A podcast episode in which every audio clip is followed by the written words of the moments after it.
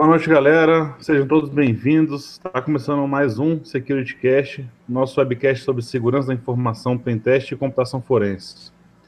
E o tema de hoje, que foi voltado pelo pessoal aí do nosso canal no Telegram, foi o webcast, vai ser o número 46, Fileless Malware. Mas antes de falar qualquer coisa sobre o assunto, como sempre, eu vou me apresentar. Meu nome é Alcion, Alcion Júnior, sou pesquisador na área de segurança cibernética, sou professor universitário, e aí vou contribuir nessa parte de malware aí, um pouquinho que eu conheço aí. Vou passar agora para a galera, passar pro, na ordem alfabética, o Azevedo aí para se apresentar. Galera, boa noite. É, meu nome é Alberto Azevedo. Eu vim e tô, sou especialista em segurança da informação. Estou é, aqui para contribuir um pouco com vocês a respeito desse assunto para Less Malware, para ver se a gente consegue é, explicar como é que funciona, como é que as pessoas podem se defender a respeito disso, por que, que isso está virando tanta moda agora, secar um pouquinho esse assunto aí. Vou passar para o Gilberto.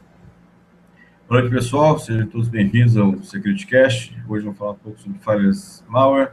É, eu sou professor universitário, sou perito em computação forense e, também atuo na área de segurança da informação.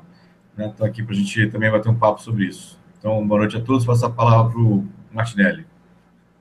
Boa noite, pessoal. Meu nome é Gustavo Martinelli, eu sou advogado especialista em direito digital e estou aqui no SecurityCast com esse grupo tão seleto de profissionais de segurança da informação para dar um apoio jurídico e sempre ter uma visão mais pragmático-jurídico da coisa. Boa noite a todos. Muito obrigado pela audiência. Vamos ao Boa senhor. noite. Opa, valeu. É, então vamos lá, galera. Antes da gente começar a falar qualquer coisa, é sempre legal a gente iniciar que falando um pouquinho sobre o conceito inicial do que é fileless, né, para a galera que está chegando aí e não sabe nada. Fileless vem do, se você faz a tradução literal do português, do inglês, né, vai trazer o que? Arquivo, sem, arquivo é, sem arquivo, né? Então, é, são infecções que são que ocorrem que ocorrem de diversas formas, existem três maneiras, são mais comuns, né, três tipos de malware mais comuns sem arquivos, né, fileless, que são realizados aí. E esses malwares são lá para fazer alguma coisa, obviamente, que é para deturbar, colocar algum vírus ou deixar algum rootkit, enfim, fazer alguma coisa dentro do seu computador. Dentro desse tipo de arquivo, né, nós sabemos já que dentro desse tipo de infecção, a gente sabe que elas já são baseadas, são conhecidas da indústria de segurança há muito tempo, apesar de estar tá, tá em voga nesse momento de novo, né, ter entrado essa história em 2015, morreu em 2016, né, agora voltou. É, a gente sabe que eles são considerados arquivos, né, são famílias de malware já anteriores, são pequenos binários que fazem esse ataque inicial na memória principal desse host que está comprometido.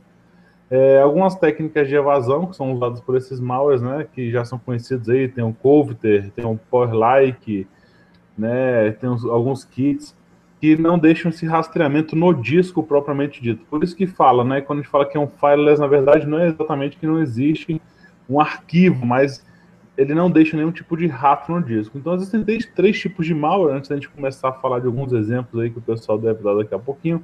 Mas dentro existem três tipos que são mais comuns, que são os residentes na memória. Eles usam é, esse tipo de malware não, não utiliza nenhum arquivo em espaço, né, somente no espaço de memória.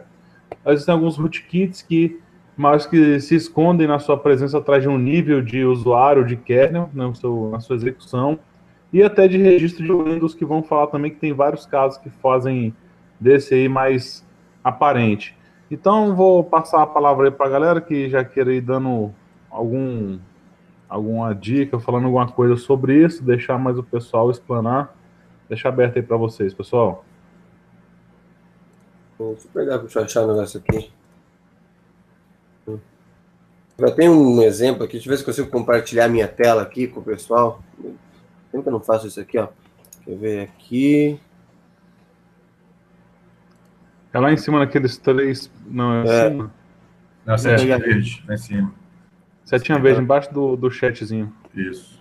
Tá. Aqui, ó. Tá aparecendo minha tela aí já?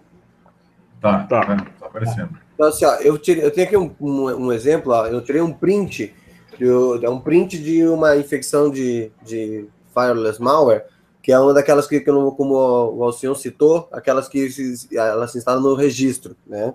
E aí, assim, a grande sacada do Fireless Malware é que ele usa componentes do próprio sistema operacional e o payload está executado fora. Então, assim, quer ver? Eu tenho mais um print aqui para frente, deixa eu ver se eu consigo achar ele. Que é. Cadê que eu mostrei aqui, ó? Ó, por exemplo, ó, nessa chave aqui, ó, é uma execução, se eu não me engano, isso aqui é do Facebook, que é um, é um tipo de fileless malware. Então, o que acontece? Ele pega aqui, ó, quer ver? Deixa eu ver aqui, ó. Eu tenho aqui o código quando ele executa. Cadê?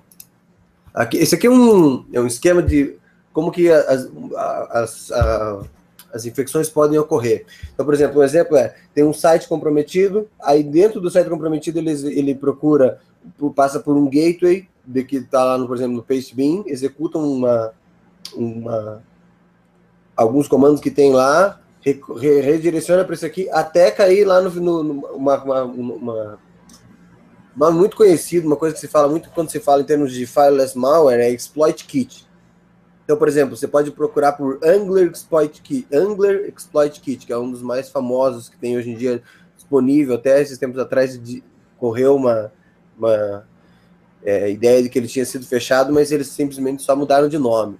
Tá? Então, assim, é, aqui, ó, eu, não é esse aqui que eu quero mostrar, é esse aqui.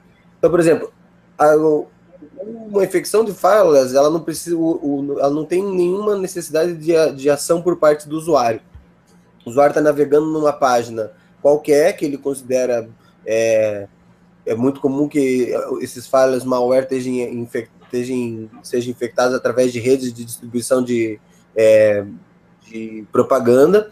E aí ele está navegando numa página qualquer e dentro do código da página que ele está navegando lá, não sei se vocês conseguem enxergar, deixa eu aumentar um pouquinho isso aqui ele tem aqui é, o site é comprometido e eles, eles é, colocam e se colocam uma da onde é que ele vai executar esse essa infecção e esse payload. E aí assim ele, ele usa através de algum tipo de vulnerabilidade por exemplo os exploit kits são capazes de identificar quais qual vulnerabilidade tem no teu computador e redirecionar para que seja executado exatamente o código para aquela vulnerabilidade. Então por exemplo é, ele, o, o, site aqui te redireciona para um, um exploit kit que ele vai ver se você tem uma vulnerabilidade, ele vai começar a procurar por trás, enquanto você está navegando na página, ele vai ver se você tem é, alguma vulnerabilidade no, no Flash, no Java, ou o que, que tem, como é que ele pode executar e comprometer o teu computador. A hora que ele descobrir qual qual das versões você está tá, tá vulnerável, ele vai te redirecionar para o exploit daquela versão entendeu? Isso tudo remotamente sem o usuário ter feito absolutamente nada. Ele não clicou em nenhum link malicioso, ele não, ele está navegando num site que ele não está nem, ele não tá nem vendo, isso está acontecendo tudo por trás do, dos panos, tá? Aí eu tenho mais uns prints aqui que eu separei. Deixa eu ver. Ah, esse aqui é um outro exemplo mascarado de playload. E ali mais para trás eu já tinha passado, vou voltar lá para trás agora. É, deixa eu achar o do, o Facebook lá. Estava aqui. Esse aqui é do Nuclear é, Exploit Kit. Cadê? Aqui. Aqui, ó. Não, peraí. Passou. É esse aqui. Então, assim, o Facebook, por exemplo, ele pega, ele infecta, ele cria uma chave dentro do registro, ali no, no, esse, no High Key Current Users, né? É, ele usa, por exemplo, ele, basicamente ele precisa que você tenha net, é, o, ele, ele, ele, ele procura para ver se você no computador infectado tem o, net, o, o ponto o .NET Framework versão 3.5 ou o Windows PowerShell, que, como, que basicamente o Windows PowerShell vem desde a partir da versão do Windows 7 já tem o Windows PowerShell. Se alguém sabe melhor, pode me corrigir. Tá? Aí o que acontece? É, ele vai lá e se instala, ele cria uma, uma chave né, nesse caminho ali do, do Windows, né? E aí depois, ele, depois que ele pega, ele cria essa chave, ele cria duas chaves, uma chama RC430, RC4 encoded 32 ou RC4 encoded 64. E aí ele pega e manda e cria os valores criptografados ou em 32, o shellcode criptografado ou em 32 é, para 32 bits ou para 64 bits. Aí ele cria uma outra chave, chamada JavaScript, e descriptografa e executa esse código que tinha nesses, nessas chaves. Aí o que, que acontece? É, a parte interessante do. Deixa eu agora já, eu já posso voltar aqui. Eu já mostrei aqui. Ah, tá. Aqui são as chaves, né? O, aqui o, é o caminho, e aqui são as chaves quando, que ele cria no, dentro do registro. E, como eu falei assim, a parte interessante do, de um fireless malware é que ele não depende de. É, como é que eu faço para voltar agora essa bosta aqui? É, cadê? Ah, é, voltou, né? Tá. A parte que eu acho interessante do Firewall Malware é que ele não. Primeiro, que ele não depende absolutamente de nada, que o usuário não precisa fazer nada. Ele é infectado sem nem saber. E segundo, que é exatamente essa sacada de que ele não precisa. É, e ele matou o, os antivírus comuns nessa jogada. Ele não manda nada para a máquina. Então, os antivírus comuns, os, os antivírus mais antigos, eles simplesmente nem sabem o que está acontecendo, porque isso tudo está acontecendo numa, numa camada muito mais acima, sem que seja é, é, copiado nada para a máquina. E como ele fica residente na memória, os antivírus comuns simplesmente não, não, não acham, nem ficam sabendo da, da presença dele.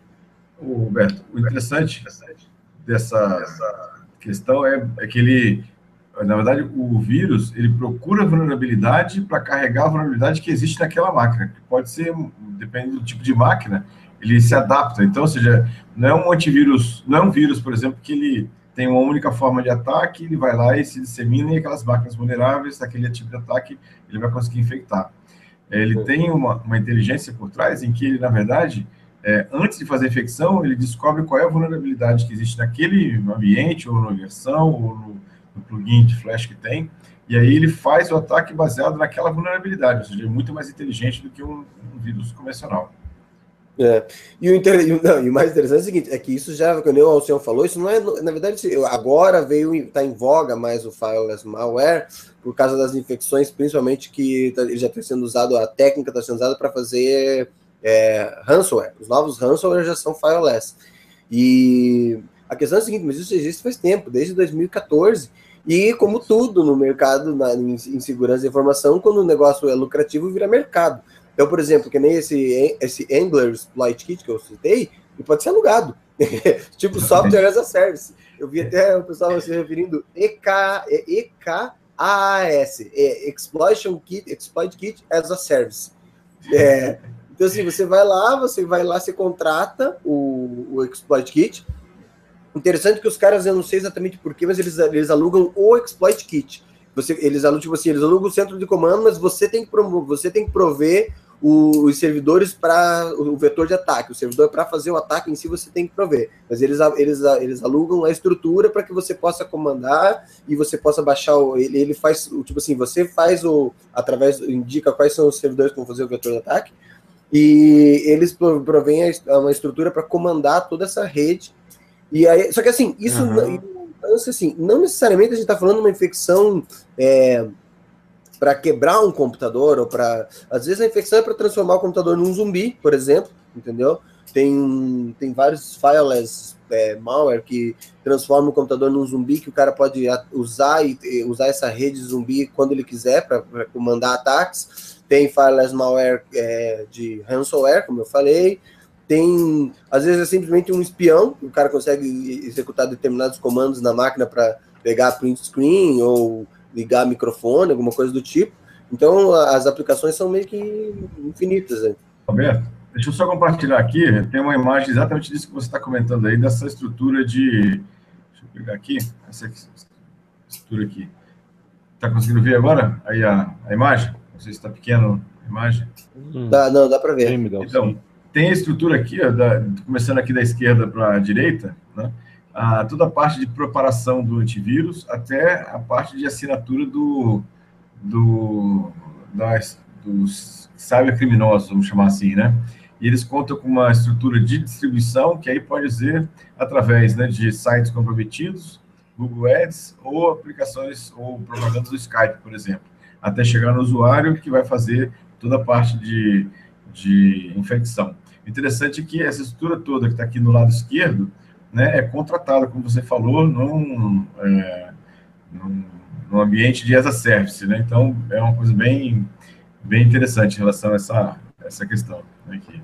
Ô, ô Gilberto, só para deixar bem claro isso aí, o, o, porquê né, do que a utilização é feita, eles, eles realmente passam o centro de comando e controle para fazer essa execução e deixam a parte do vetor por sua conta, você utiliza é, sites infectados, até porque o, a maioria dos antivírus e outras proteções de segurança, eles fazem bloqueio também por IP. Então, uhum. se você fornece isso, você vai ter que ficar tendo um range IP é, sorteável, digamos assim, né? O tempo todo tem que alterar e tem que vender essa infraestrutura. Então, é melhor deixar que o cara que vai fazer o ataque, ele utilize os IPs, né, que sejam randômicos dele, porque senão vai trazer uma infraestrutura muito mais complexa desse comando e controle dele, né? Sim. É, a pergunta tem aqui interessante do Guilherme, é, fala que se o RC4 seria para obfuscar a camada de transporte, e uh, ele pergunta também, tirando um dump de memória, fácil identificação? Faz. É, na verdade, exatamente, ele matou, ele matou a charada na, na, na uhum. unha. Uhum. Ele, ele faz essa, essa obfuscação para dificultar a identificação por parte de algum programa que tenha residente, porque assim, como a gente disse, o antivírus especificamente não pega, mas já existem outras soluções de segurança que trabalham é, com, além do, do, dos recursos do antivírus, que é, que, é vendo o que está passando pelo site, vendo o que está tá, tá sendo acessado, etc. Então, por exemplo, uma, uma segurança de um, uma, um aplicativo de segurança de endpoint, não só um antivírus, pra, é, vai pegar com as novas assinaturas, vai pegar alguns, né? Não todos, mas vai pegar uma boa parte. E fazendo dano de memória, sim, pega. O grande problema é bem esse. Por exemplo, uma outra, um outro aplicativo, não sei se todo mundo conhece, tem um aplicativo que chama-se Volatile, que é para que ele faz o exame de você ele você, ele faz o exame do que está acontecendo na memória. Uhum. Só que são poucas as empresas que usam, por exemplo, é, isso no dia a dia para fazer essa checagem de memória, especialmente em computador de usuário, entendeu? Mas se você faz o dump de memória, você consegue pegar, até porque eles ficam o, essa é a grande sacada do Fireless Malware, ele fica residente na memória, alguns ficam residentes até na na na, no próprio, o, no próprio, na própria área de memória do programa Windows que ele corrompeu. Mas isso hoje, Azevedo, isso já é possível, porque a maioria do, como se falou dos endpoints, né, tirando que os antivírus que a gente conhece mais esses como os, os gratuitos, é, não são tão utilizados, mas a, os endpoints protection, né, que eles são uma camada de firewall interno de host, né, IDS de host, tem mais um monte de soluções dentro, inclusive uma delas é exatamente a análise do que é executado na hora, na máquina, eles não fazem exatamente o dump, tá? Porque para fazer o dump de memória, o cara ia levar dois minutos. Então imagina toda hora, de tempo em tempo, parar sua máquina é. dois minutos, fazer o dump de memória, analisar. Então ele analisa o que está sendo executado. E é exatamente o que está sendo perguntado pelo Guilherme. Tá? O que ele está falando é o seguinte, porque se ele for fazer utilizar obfuscação em execução desses códigos, aí sim você consegue realmente vai passar todos esses controles aí de uma forma muito melhor. Porque se ele fosse analisar essa parte de, de tentar remover o que está ali do arquivo, tentar extrair o que está para depois colocar, e sim sua máquina ficar uma carroça geral. Então, ele consegue fazer essa obfuscação dessa forma sim, tá? Só lembrando, é, RC4 é um antigo conhecido nosso, né? O RC4 é a base da criptografia do, da criptografia web, lá do Wi-Fi, lá de muito tempo atrás, né? É, então, só que ele não, tá, não tem as falhas de implementação, que aí era o problema de implementação de segurança que o web tinha, né? Que, aí o, o RC4 até é uma boa, boa cifra de segurança. O problema era a implementação que ele tinha lá na, na época do web. É. Uma, um outro tipo de defesa também que vai pegar é, ataques de fireless malware são esses os next generation firewall. Então, por exemplo, existem uma série de soluções hoje no mercado que constam e, e, pegam assinaturas de vírus e de ataques que estão acontecendo em tempo real. Então, por exemplo, ele vai lá, é, é, os grandes fabricantes, a IBM, a RSA, todos eles têm soluções que a, eles se alimentam através da. É, diariamente eles vão e buscam lá nos centros de pesquisa ó, qual que é o ataque que está acontecendo, quais são os, os, uh, os hosts. É, que a gente identificou que tá, estão conduzindo ataques recentemente. E então, por exemplo, um web, um, se você, a empresa estiver usando um Next Generation Firewall de boa qualidade, possivelmente boa parte desses ataques de firewalls malware vai pegar na, no pulo também. Ou às vezes ele até É, solução. né? Sim, sim, é ex- exatamente isso que, que ele tem? Já que você consegue fazer por obfuscação, conseguir passar esse código, obviamente ele vai tentar por alguns motivos também tentativa de, de assinatura de código, porque mesmo sendo, mesmo passando por essa obf- obfuscação, você vai ter que realmente ter também alguma coisa nesse código aí de assinatura. Além disso, você vai eh, verificar o comportamento dele, como é que ele está se comportando ali na máquina, se ele está enviando algum pacote, porque tem uns que utilizam, né, um, um proxy TCP para comunicação externa, então, ó, tá se comunicando com IP X lá fora, então esse IP aqui você faz o bloqueio da, dessa comunicação dele, É, você vai ter um conjunto do IDS participando junto, o IDS fazendo bloqueio até por geolocalização, dependendo do mo- momento de ataque, se tiver uma inteligência ali por trás, enfim, você vai ter como, como Guilherme, lá no, no site, mas a questão da McAfee, que detém uma grande parte da memória na sua execução, mas ele utiliza um GTI, que é o outro, todas as empresas utilizam, que é uma nuvem né, de análise. Então, se ele vê algum comportamento estranho, ele manda aquele código para análise aquele código rapidamente vai ser declarado. Então, a gente vê mais na questão da utilização quando o ataque direcionado. Né? Porque se você mantém aquele antivírus atualizado, esse tipo de coisa, obviamente você não vai ter um tipo de ataque desse, só se for um de dia zero mesmo, né? a questão é pontual. Aquele computador vai sofrer. É uma coisa quando, ou quando alguém realmente quer fazer um ataque a você, que ele faz aquele código escrito ali, com aquela sua identidade que vai conseguir bypassar os controles, aí sim também ele consegue afetar a pessoa diretamente. Eu estou com a estatística aqui, só que a gente está falando sobre interesse né, de, dos ambientes para poder. Porque né, de comercialização, é estatística aqui interessante de valores né, e, e vítimas. É, olha essa, essa item aqui. Você vê que 90 mil é, vítimas né, por dia, né, 9 mil exploits no mesmo dia, né, observados, né, os 9 mil exploits foram servidos no mesmo dia, 40% dos usuários é, são comprometidos, e aqui, olha só, interessante, 62% das, das infecções entregaram, na verdade, ransomwares.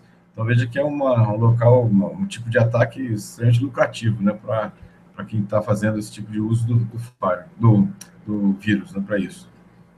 É, teve até pergunta aqui que eu quero que eu quero falar que acho que quem foi que deixa eu ver quem foi que fez aqui foi o Fernando, né? Perguntou se o Windows Defense por acaso ele pega.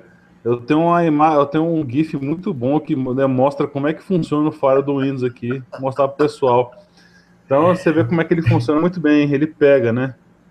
Você vê que ele pega direitinho aí. Vou deixar ele passar, ele deve estar dando a cortada, né? Que eu alterei ele funcionando dessa forma. Então você vai ver que ele realmente vai pegar. Com certeza vai pegar, né? Eu, eu resumiria a coisa assim, assim, assim, que Fire do, do, Windows Defense não pega nem resfriado. Né? Não, não, vai pegar nem resfriado, quanto mais o vírus. Né? É. Bom, eu tinha um negócio aqui para falar também. É, no nosso canal, a gente estava batendo papo lá e fez o, a publicação lá do dizendo que a gente ia ter esse negócio. E achei legal que postaram um, um, um, um artigo, né, falando se, se realmente o Fireless Malware é, um, é realmente um Fireless, né? Acho que o pessoal às vezes confunde um pouco o conceito. É, só para deixar bem claro, que a gente tem colocado no início, né, porque um fileless malware não significa que é um, é um malware sem arquivo, na verdade ele não deixa um rastro no disco, Isso. né? Isso é que é o mais importante, ele não deixa o rastro no disco, então você vai ter execução em memória, você vai ter por rootkit, vai ter como utilizando PowerShell, alguma coisa que não vai realmente deixar um, um rastro que se deixa observar, né? Então é realmente fileless porque tudo que se passa na máquina ele vai fazer. Se, se for para o disco, ele faz um registro. Agora, não significa que não exista, né? Tem que ter algum 0 e 1 executando alguma coisa para que ele faça. E no caso vai ser memória para não deixar nada, nada, nada aí. Ele fala exatamente essa parte do volátil, né? Que a gente estava comentando se fazer o dump e, e, bota alguns exemplos aí de, de fileless malware bem bacana. Eu vou ver se eu reposto ele lá no, no nosso canal do Telegram.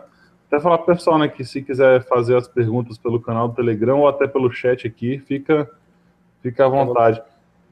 Tá, deixa lá. Ah, e o Guilherme acabou de fazer uma pergunta aqui também, rapidinho, né? Se a gente tem amostras desses tipos de fileless malware. É, a gente podia chamar o advogado É. a gente até utilizou ele no malware da outra vez, né? Quando a gente falou de malware. Botar o advogado nativo, se ele não estiver lanchando aí, comendo um sanduíche agora, falar um pouquinho o que, que aconteceria se a gente. É, Você tá, eu tô de sacanagem. Esse é um teste de ping. assim, para falar com a gente assim é o seguinte, né? Ó, tudo bem, eu quero. Meu ICMP tá respondendo. e brincadeira à parte, né? O pessoal tá falando aqui, ah, se tem alguma amostra de, de mal, de fileless malware que a gente possa passar de instrução de código, como executar. Como é que a gente funciona? Porque a gente, a gente briga muito, né? E fala assim, pô, se eu chegar a distribuir um malware aqui para teste, para para ensino, né, para aprender, eu tenho uma legislação em cima que por acaso ela está meio truncada, eu não consigo hoje. Você vai explicar melhor se eu estiver errado. E se a gente fala de um fileless malware que é só da técnica, né? Como é que seria isso aí? Um, um fileless malware que seja só da área o quê? O, porque é o seguinte, a gente está falando pode, do conceito. A gente pode.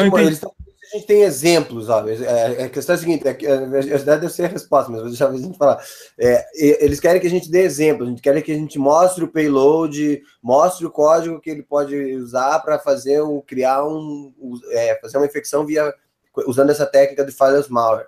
E a aí, meu, meu, meu conceito é o seguinte: se a gente passar o malware, o, o código de um malware para alguém, a gente tem aquela parte da legislação que você sabe muito bem como é que funciona e vai explicar muito melhor para qualquer um de nós. Se a gente fala de fileless malware, que é mais a técnica do que simplesmente a, a distribuição de um código de malware, mas que tem no final do, de tudo, é, vai executar praticamente a mesma coisa. E aí, como é que fica a legislação nesse ponto? Na verdade, esse é um tema bem debatido já assim, entre eu e Gilberto, pelo menos, que é uma questão, cara, de um talvez um erro da lei Carolina Dickman. Parágrafo primeiro, ele fala que se você fizer e, enfim, qualquer praticamente é, ato de um programa que você tenha construído para que ele venha explorar né, uma falha de segurança, é, você pode incorrer no crime da Carolina Dickman. Então, é, tem, esse, tem esse, como é que eu vou dizer, esse limitador. Mas, ao mesmo tempo, eu acho que se você, tudo no direito penal, por exemplo, é avaliado na questão da intenção do agente. Qual foi sua intenção é, ao executar ou ao distribuir ou o que fazer naquela ferramenta? Então, se teve intenção meramente acadêmica, é, seria é inviável te condenar por um crime, entendeu? É, então, há entendimentos nesse sentido. É, eu acho que se você fizer para cunho científico, não teria problema nenhum. Você não vai responder por isso, né? Porque se eu respondo pelo que faz o meu programa, então o fabricante de arma responde pela arma que ele faz também, né? É a famosa teoria da imputação objetiva que o Código Penal fala. Mas, Gustavo... Você vai condenar quem deu causa. Fala. Isso não, não depende se, da, da interpretação do, do, juiz. Assim, você pega um juiz, talvez, que não entenda muito bem a situação e pode dar uma interpretação um pouco atravessada disso? Isso sempre, né, Gilberto? Isso é o princípio do livre convencimento do juiz, né? Então, falou muito bem lembrado, que pode, realmente, o juiz pode, num caso concreto, entender. Né? Assim, agora, você também tem o duplo grau de jurisdição. O que, que é isso? A possibilidade né, de colocar que outro magistrado reavalie a sua situação. Né? Então, é, é interessante isso daí, é bem, bem pertinente, mas eu diria que se a gente não começar a se insurgir, a fazer, infelizmente, esperando o judiciário se posicionar, até porque até hoje um crime da Carolina Dickman, que tenha sido processado e julgado, né, e condenado, inclusive. Então, eu acho, sinceramente, vejo que se você for é, disseminar conhecimento, né, porque se você sabe invadir, você também sabe construir ferramenta para prevenir a invasão. Hum. Acho que é uma via de consequência. Você está promovendo conhecimento agora. Se você, por exemplo, lança na internet o projeto de uma arma para impressora 3D e a pessoa imprime esse projeto em casa e mata alguém, pô, não é você que vai responder por aquela morte, né? Então, eu usaria esse, essa analogia desse mesmo princípio. Agora, como o Gilberto é, lembrou, você pode pegar um juiz que não vai entender assim? Plenamente, pode. Né? E aí cabe a você realmente aceitar o risco ou não disso. Porra, vezes você me deixa numa posição ruim. ah, quer saber de uma coisa? Foda-se, peraí. Não vou mostrar inteiro, vou mostrar só um pedaço, tá? Deixa eu ver aqui essa bosta. Aqui. Não, faz o seguinte, ó. Deixa o advogado mostrar que ele já pode fazer a defesa própria. Alberto, você mostra só uma parte, você vai preso só a metade. Não tem problema. Ah, eu vou, eu vou preso só a metade. Só, só, os cabelos vão ficar soltos. É, tá, é o seguinte, para quem está curioso em saber como é que faz, é, a, a, a palavra-chave aqui é Metterpreter, Metterpreter, MSF Payload, tá? É um Metasploit, velho conhecido nosso de, de quem pesquisa sobre é, exploit na área de segurança. E aqui, ó, tem um exemplo de um, de um pedaço de código, ó. Então, tá, tá vendo aqui, ó? MSF Payload, Windows Exec comando, e aí ele executa o, payload, o shellcode 32 aqui, ó, ou 32 ou 64. Ó. Aí aqui, ó, deixa eu ter mais um pedaço aqui para mostrar também, ó. Olha aqui. É o mesmo, acho. Não, é o mesmo. Ah, eu só vi errado até. então, assim, é, ele faz o inject, tipo, como eu disse, é, você tem que ter todo o estrutura para fazer o, um fireless malware e fazer um ataque. Você tem que, como você não vai mandar para a máquina, você tem que ter toda uma estrutura disponível que a máquina que ele vai acessar na internet. Então, basic, basicamente, o ataque ele, ele consiste nisso. É, uma página que foi comprometida, tem um código escondido atrás dessa página que vai fazer por baixo dos panos o, o, o usuário acessar. Ele vai para uma landing page que ele vai estar acessando uma página, vai estar por baixo dos panos, ele vai estar, vai estar procurando o que, que tem de vulnerabilidade, vulnerabilidade na máquina. Alberto? Oi, pode falar. Acho que não estava mostrando a página que você queria mostrar, não. É, não? o compartilhamento não, não, funcionou, não. Acho que você falou mais rápido do que apareceu a página. É. Ué, que bosta. Pera aí. Volta, volta aí, volta, aí. Volta aí, compartilhar a, a página. Ah, compartilhou. Tá aqui, deixa eu botar no meu nome aqui. É, nossa! Não, não, não. Tem que compartilhar o, a janela. É, foi o que eu fiz. Ah, tá, peraí. Você compartilhou a janela do chat. Ah, tá. Tela cheia. Aqui. Aí, agora vai, né? Não. Agora sim. Não? Agora não, foi antes. Aí. Aí, ó, aí agora sim. Ó, ah, bom, então tá aqui, ó. Era o que eu, o que eu queria mostrar. Olha lá. MSF Payload, Windows Exec, e aí ele executa o comando shellcode 32 bits ou shellcode 64 bits, dependendo da arquitetura.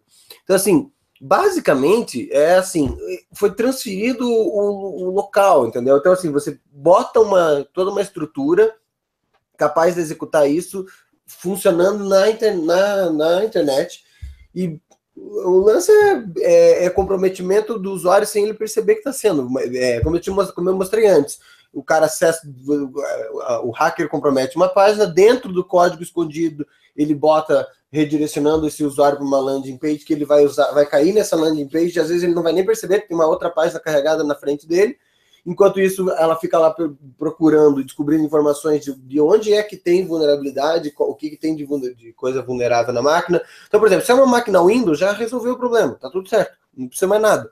Porque dentro da, a partir do Windows 7 a gente já tem o nosso maravilhoso PowerShell, que é, é a coisa mais linda que a Microsoft já criou. E pronto, não precisa mais nada, acabou, está resolvido o problema. É, e aí você consegue executar esses payloads remotamente na máquina do cara usando simplesmente usando PowerShell, tá? Pronto. Ó, é...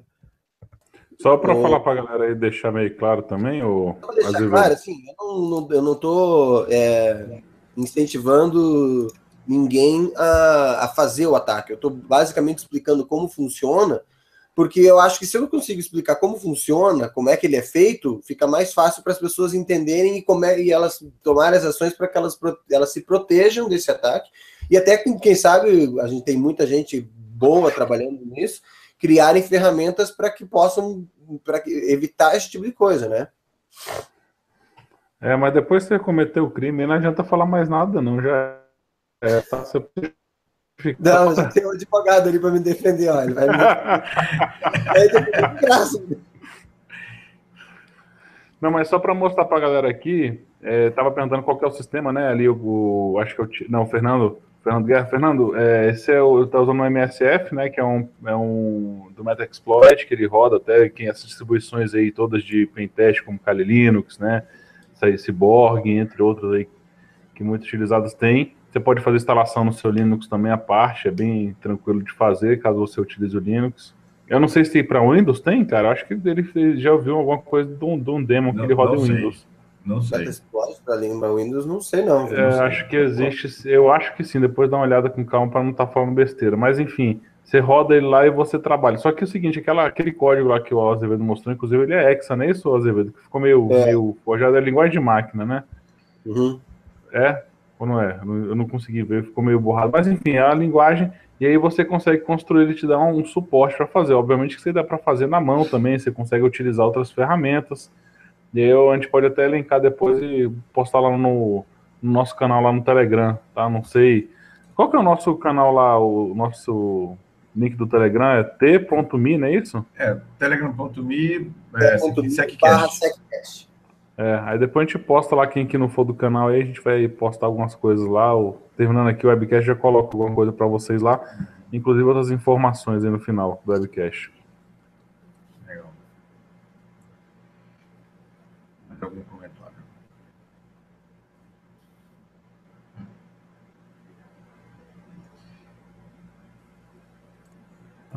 Opa, ah, eu, tava, eu tava falando aqui, mas eu acho que tava, eu tava com o microfone.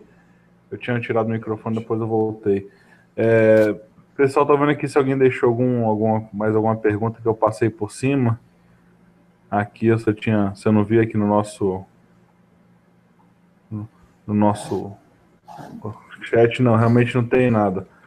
É, galera, então assim, existem é, esses outros tipos de, de, de fileless malware, né? Como ele comentou, existiu um que eu estava dando uma olhada aqui com mais calma, um pouco, pouco mais cedo aqui, chamado de AR Técnica, que está até naquele artigo lá que, que foi passado pelo pessoal lá no nosso grupo, achei bem bacana, que fala que eles deram uma olhada no, no malware, como é que ele funciona, ele utiliza algumas registros de de chave, né? Foram registros de chaves do Windows que foram alterados, que utilizam aquela comunicação via TCP, né? Que é aí para você fazer exatamente o controle dessas máquinas, para você conseguir fazer a comunicação delas. Então ela utiliza a chave de registro de TCP e também utiliza alguns serviços do Windows.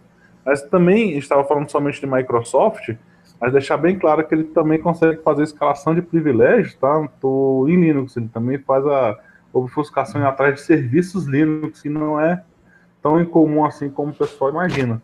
Tá? O que está sendo até explorado aí hoje em dia para alguns tipos de vulnerabilidades que a gente está ouvindo falar aí, até o.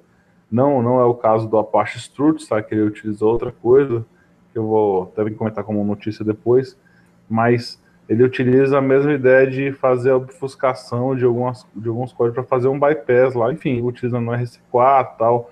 Tem algumas técnicas que já são incluídas a ele, já são inerentes a ele para fazer esse, essa comunicação aí.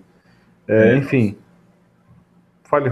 Só, só uma, um comentário, a gente estava comentando aqui sobre vetores de infecção, né, usando inclusive clientes de Flash né, e outros navegadores hum. para isso.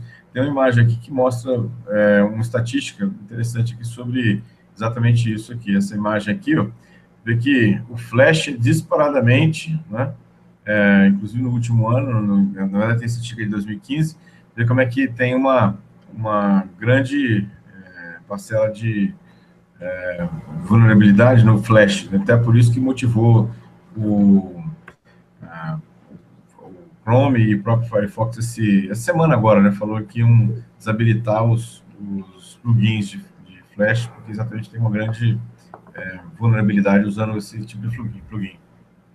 Pô, falar nisso, cara, eu tomei um susto essa semana, eu tava vendo uma palestra aqui no, no RoadSec Brasília, um evento que rolou aqui, e o cara estava falando sobre algumas é, análises que de vetores de ataque, né? Os vetores não, desculpa. É, é sim, acabam sendo vetores, né? O, são os alvos né, dos ataques que estão rolando. E esse ano passado, é, adivinha quem que passou na frente do Windows, cara? Quem? Quem? Quem? Acabou quem? aparecendo o, o Linux, cara. Sabe por quê? Por causa do kernel em cima do Android. Ah. E aí o pessoal. É, lógico, lógico que talvez tenha sido até uma, uma pesquisa direcionada, né? Uma, uma sacanagem. que isso, que isso. Não. Gênio. Botou no mesmo, mesmo, mesmo balaio. É. Linux, celular, Android, tudo. Não foi nem pouco direcionado. E, eu achei legal que depois rolou uma outra, um outro slide, né, na pesquisa, e ele realmente fez o, o a, a, separação. Apareceu na Linux kernel, depois apareceu Android, tipo assim, né, em, vetores. Lógico que o Linux kernel caiu lá para baixo, né, é, esses vetores aí, mas é, é, engraçado, né, como é que é a parte do apontamento, né, onde você vai indicar o que pode rolar realmente, né, do, enfim, uma pesquisa pode mudar toda a visão sobre tudo. Mas é o que você falou, o Flash realmente é um vetor de ataque todo mundo utiliza o Flash, né? O plugin Flash Player, a atualização do plugin do Flash Player acaba injetando algum código, clique errado ali do, do, usuário. E vai bypassar esses controles por ser zero, dia zero, né? Uhum. Pessoal, vocês têm mais alguma coisa a colocar aí sobre o assunto? Alguma... O pessoal está com alguma dúvida aí? Alguém está acompanhando lá agora o chat? Estou acompanhando não, né? Tá. Enquanto não. Telegram aqui? Eu acho que não. Eu, eu, pelo menos, falei mais ou menos o que eu tinha para falar. Isso. Toda vez, que toda vez que termino o webcast, normalmente eu, te, eu lembro de coisas falar, depois que já acabou, daí já era, né? é. Aí acabou, né? É, aí caga tudo. Bom, pessoal, é, eu acho então que eu vou começar a fazer um encerramento aqui do nosso webcast hoje. Uhum. Tá? É, então, como sempre, né, eu vou passar aqui a, a segunda parte do nosso webcast, que é passar para cada um a parte do fazer as notícias, né, da importante da, da nossa quinzena aí, dos últimos dias que a gente passou. E, enfim, eu vou começar passando uma notícia aqui, inicialmente. Pessoal, é... Ele vai pegar minha notícia. Eu tô sentindo que ele vai pegar minha notícia. Vai, não, não é fala. sua notícia, essa notícia é minha. ela é saiu porque... hoje no forno, cara. Tá pegando fogo, entendeu? Não deu nem tempo. Assim, ela tá aqui, cara. É, foi até publicado no, em alguns sites aí, né? É no mundo inteiro. É a nova maneira mais fácil para sequestrar uma sessão de usuário, né? De escalação de privilégio de alguém sem nenhum tipo de senha, né? Adivinha qual é o sistema operacional? É, Vou dar uma... é o Windows, tá? Só, só para constar, assim, não... só para constar. Então, você tem que estar ciente, né, que é um fato que o usuário Windows tem direito de permissão de sistema para redefinir senha, usuários, blá, blá, que a gente sabe que existe isso. Só que um pesquisador israelense de segurança conseguiu demonstrar que um usuário privilegiado local pode até mesmo sequestrar a sessão de qualquer usuário do Windows que esteja conectado e que tenha privilégio mais alto sem saber a senha desse cara. Uma, uma ferramentazinha que é um linha de comando lá, não adivinha onde que a gente acabou de falar aí? Né? No PowerShell. e esse truque, na verdade, funciona com quase todas as versões do Windows e não precisa de privilégio nenhum especial. E aí o próprio cara pesquisador ele não é soube capaz de falar que se é um recurso do Windows ou uma falha de segurança, mas enfim, já na minha visão com certeza é uma falha de segurança. Existem alguns vídeos aí dessa POC, né, a POC de lançamento dessa escalação de privilégios e sequestro de sessão, que na verdade são é uma técnica que utiliza os dois, tá? Que ele consegue então o invasor vai conseguir sequestrar a sessão desses usuários e ter o mesmo privilégio ao sistema. Então, se, admin, se por acaso você acessa o seu servidor lá e todo mundo tem acesso àquele servidor, terminais services, né, galera que tem TS espalhado no mundo inteiro, que deixa o admin logado lá, um usuário administrador logado. Se o cara conseguir um usuário comum lá, um guest qualquer aberto, pronto, né? Bastou isso em a linha de comando utilizando essa POC aí para conseguir fazer essa escalação de privilégio tá? Bom, e a outra, uma segunda notícia, não vou dar não, que vai que eu consigo, vai que eu pegue aqui, mas foi uma, uma notícia que tem, um, tem uns diazinhos já que saiu, mas é, finalmente saiu o estudo completo, um artigo completo de, são quatro, quatro pessoas que fizeram sobre a quebra do, de colisão, a primeira colisão de SHA-1, então, é, enfim, eu tinha, eu tinha que citar essa porque eu achei assim que a notícia estava que quebrou, né? Finalmente, mais uma vez, vamos ter que. Next, subir mais um nível agora. Que é aquela história, né? O cara quebra e você sobe o nível. Quebra, né? Faz, no caso aqui agora foi a colisão que foi comprovada. Então todo mundo sabe que a colisão é de conseguir descobrir dois tipos de fazendo. Sabia se já tinha alguns casos, mas não com SHA-1. Então dessa vez, essa quebra de colisão aí foi meio, meio escrota, digamos assim. Bom, vou passar agora, após dessa, essas duas notícias aí, tinha que falar da Microsoft, óbvio, eu vou falar, passar para Azevedo. É, eu tinha separado falar da Microsoft, porque eu achei muito foda, velho. Falei, cara, porra, praticamente só faltava fazer um, um negocinho assim, clicar com o botão direito, sequestrar a sessão do usuário, vai tomar no cu. cara, eu fiquei de cara, tipo assim, porque assim, até agora ninguém sabe se é um bug ou se é uma feature, entendeu? Porra, cara, que caralho de sistema operacional que é esse, mano? Mas, até. Eu já, achei, já tinha deixado separado uma notícia backup aqui. Não é, não é tipo assim, não é só. A, a Microsoft é cachorro morto, a gente chuta ela só porque é gostoso de chutar. Mas os problemas não acontecem só na Microsoft. Até tô, deixei separado aqui. Essa semana passada agora, foi corrigido um bug no que afetava a, boa parte das distribuições Linux, que era de 2009, cara. 2009. Era um bug, é, era uma, era um bug não, era uma, uma vulnerabilidade, né, que é conhecida como Double Free, que é uma, uma, uma, uma, forma, uma forma comum de corrupção de memória. E aí ele foi corrigido agora no CVE 2017, 26, 36. Ou seja, ficou sete anos para ser corrigida e ela permitia que viesse. Era ataque local e o cara conseguia ganhar privilégios e causar é, que o sistema desse um crash. A gente sabe que é, é, acesso físico é uma bosta, né? Então não tem muito que. Mesmo, hum. mesmo que esteja tudo certinho, acesso físico é uma bosta. Mas mesmo assim, é uma vulnerabilidade grave e levou quase sete anos para ser corrigido. É, pesado, né? Sete anos é um tempinho bom. É. Sete anos é tempinho. Tudo bem que não era remoto, era local, mas mesmo assim, eu achei que. Hum. Foda. Gilberto. Beleza. Bom, eu separei aqui uma notícia que impactou bastante a questão do vazamento lá do Wikileaks dos Vault 7, lá, que é, vazou um monte de códigos, e na verdade o Wikileaks avisou que só 1% da, do que eles têm de informação que foi vazada até agora, e, e tem muito mais coisa para vazar, mas eles estabeleceram algumas condições para informar para as empresas é, que das vulnerabilidades que, que estavam envolvidas no, no, vazamento. Mas vamos ver o que vai ter mais o que, vai ter mais é, de vazamento aí do Wikileaks. Parece que tem muito mais coisa ainda por trás desse vazamento. E separei outra notícia que também me chamou a atenção, é que, na semana passada, que o WhatsApp pode ser hackeado, na verdade, localmente por uma imagem, né? Uma imagem, uma, uma formada que levaria para uma... Já arrumaram, já, é, podia... É, já, já, já arrumaram. Só que a coisa mais interessante é que o WhatsApp falou que estava filtrando as mensagens que tinham essa vulnerabilidade. A pergunta do celular é como é que ele filtra essa mensagem se o tráfego está criptografado? Então, ou seja, é uma pergunta bastante interessante. pergunta, né? Que eu gostaria que o WhatsApp respondesse. Ou seja, ele está filtrando a mensagem, as mensagens, as imagens que são uma, uma, com código malicioso, como é que ele faz isso? Né? É uma boa pergunta que eu gostaria que o WhatsApp respondesse, mas ok. É. Cara, eu, não sei, eu, já tive, eu já tive discussões homéricas com isso com o pessoal na área de segurança, cara. Exatamente. Né? Eu entendo a questão técnica. Eu, eu, tipo assim, eu conheço o cara lá, o Mox, eu não conheço pessoalmente, mas eu já vi assim, né?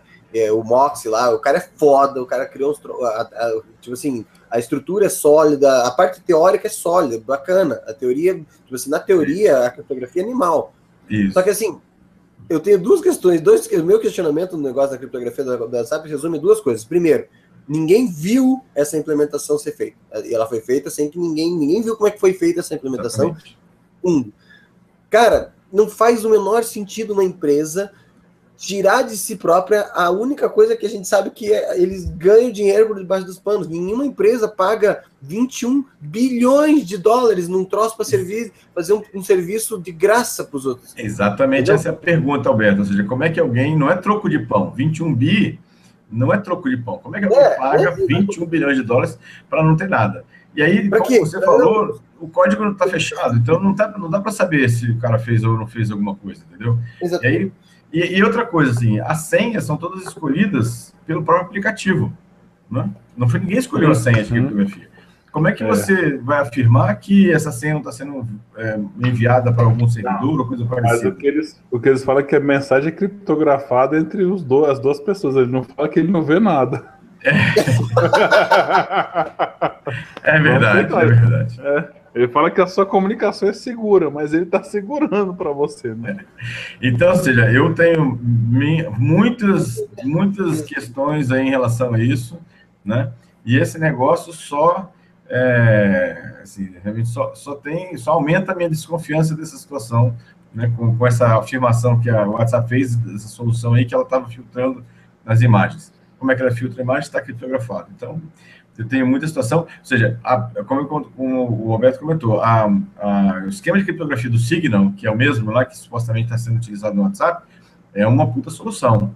Só que ninguém sabe como é que ela foi implementada, porque o código está fechado, então não existe isso. E falar que pode fazer código, é, análise de código reversa de código, é muito difícil você fazer num aplicativo como esse. Então, né? e, e, e, e sabendo que essa, essa vulnerabilidade pode ser ligada e desligada a qualquer momento. Então, muito, muito complicado. Vamos passar a palavra para o Martinelli aí, para ele falar o, a notícia dele. Boa notícia. Martinelli? Eu, tá dando, tá dando um lagzinho aqui para variar. Ah. É, mas olha só, eu vou, vou falar a notícia que todo mundo vai. Todo mundo vai o quê? Tá acelerando um programa dados único do cidadão onde todas as nossas informações vão estar ao alcance de um drop table Nossa. ou de um select. Que legal. Muito interessante. E é claro, e é claro que é seguro, amiguinho. Claro. Claro que é seguro, claro, como a urna é segura. É, você completou meu raciocínio, eu ia falar exatamente isso. O governo brasileiro está oficializando aqueles sites de consulta de CPF isso. que vem tudo da pessoa, até o tipo sanguíneo. Boa.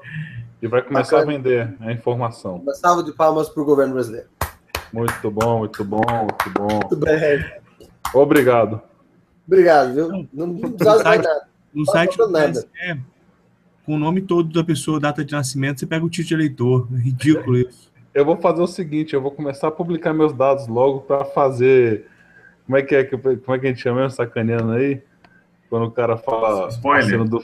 É, vou começar a fazer spoiler das minhas informações aqui antes que o governo libere, pô. Quem quiser pode me perguntar, eu vou passar. Ai. Mais alguma notícia aí, ô Martinelli?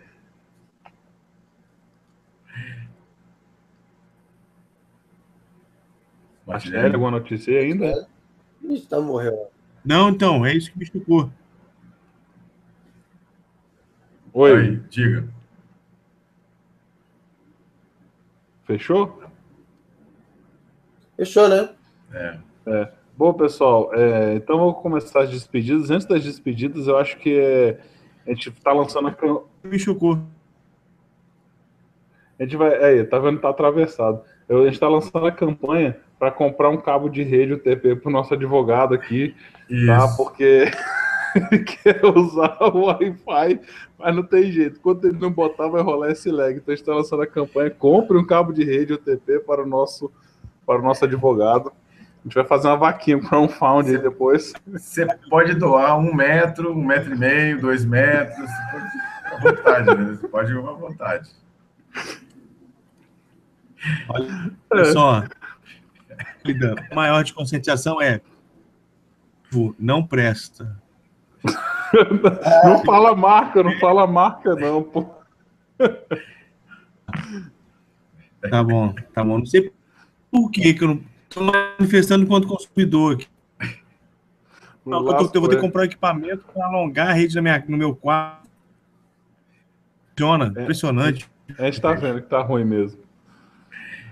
Tá bom, galera começar aqui é. as despedidas, né? Começar a despedida pega até meio estranho, mas vamos iniciar aqui as despedidas. Então vou agradecer a galera que acompanhou a gente no canal, tá? O Guilherme Carlos, Thiago, né? O Peter Lopes, aí tem o Marcos Ribas também estava aí acompanhando. Agradecer essa galera aí que está sempre junto com a gente, mais um, alguns que eu não posso não ter falado. É, agradecer aos, aos participantes das mensagens que a gente recebeu, do pessoal lá do grupo, do Security Cash, quem está entrando no nosso grupo. É, agradecer os participantes, no caso, meus amigos aqui, como sempre, né? O Martinelli, agradecer o Sudré e o Azevedo, que é o, é o careca mais amigo nosso. Tá? Enfim, agora vou agradecer a todos aí pela, pela companhia, como sempre, né? Ouvindo minha voz chata aí e passando esse nosso conhecimento para a galera. E vou passar agora para o pessoal se despedindo antes de a gente dar as últimas notícias aí, Azevedo.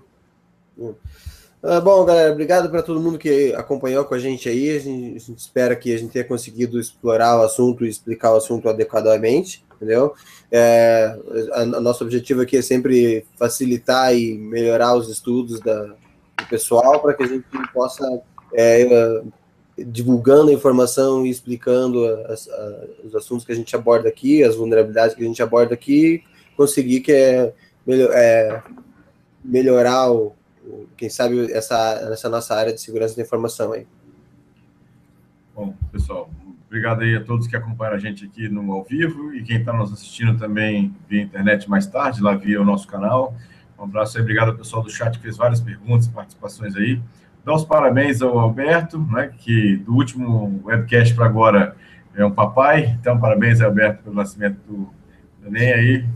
Felicidades a todos aí.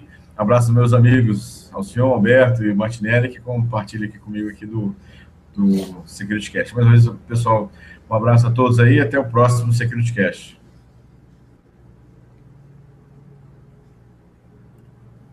Esperar o lag, né, agora. Espero o lag agora para jogar. Do Martinello, do Martinelli. Um abraço.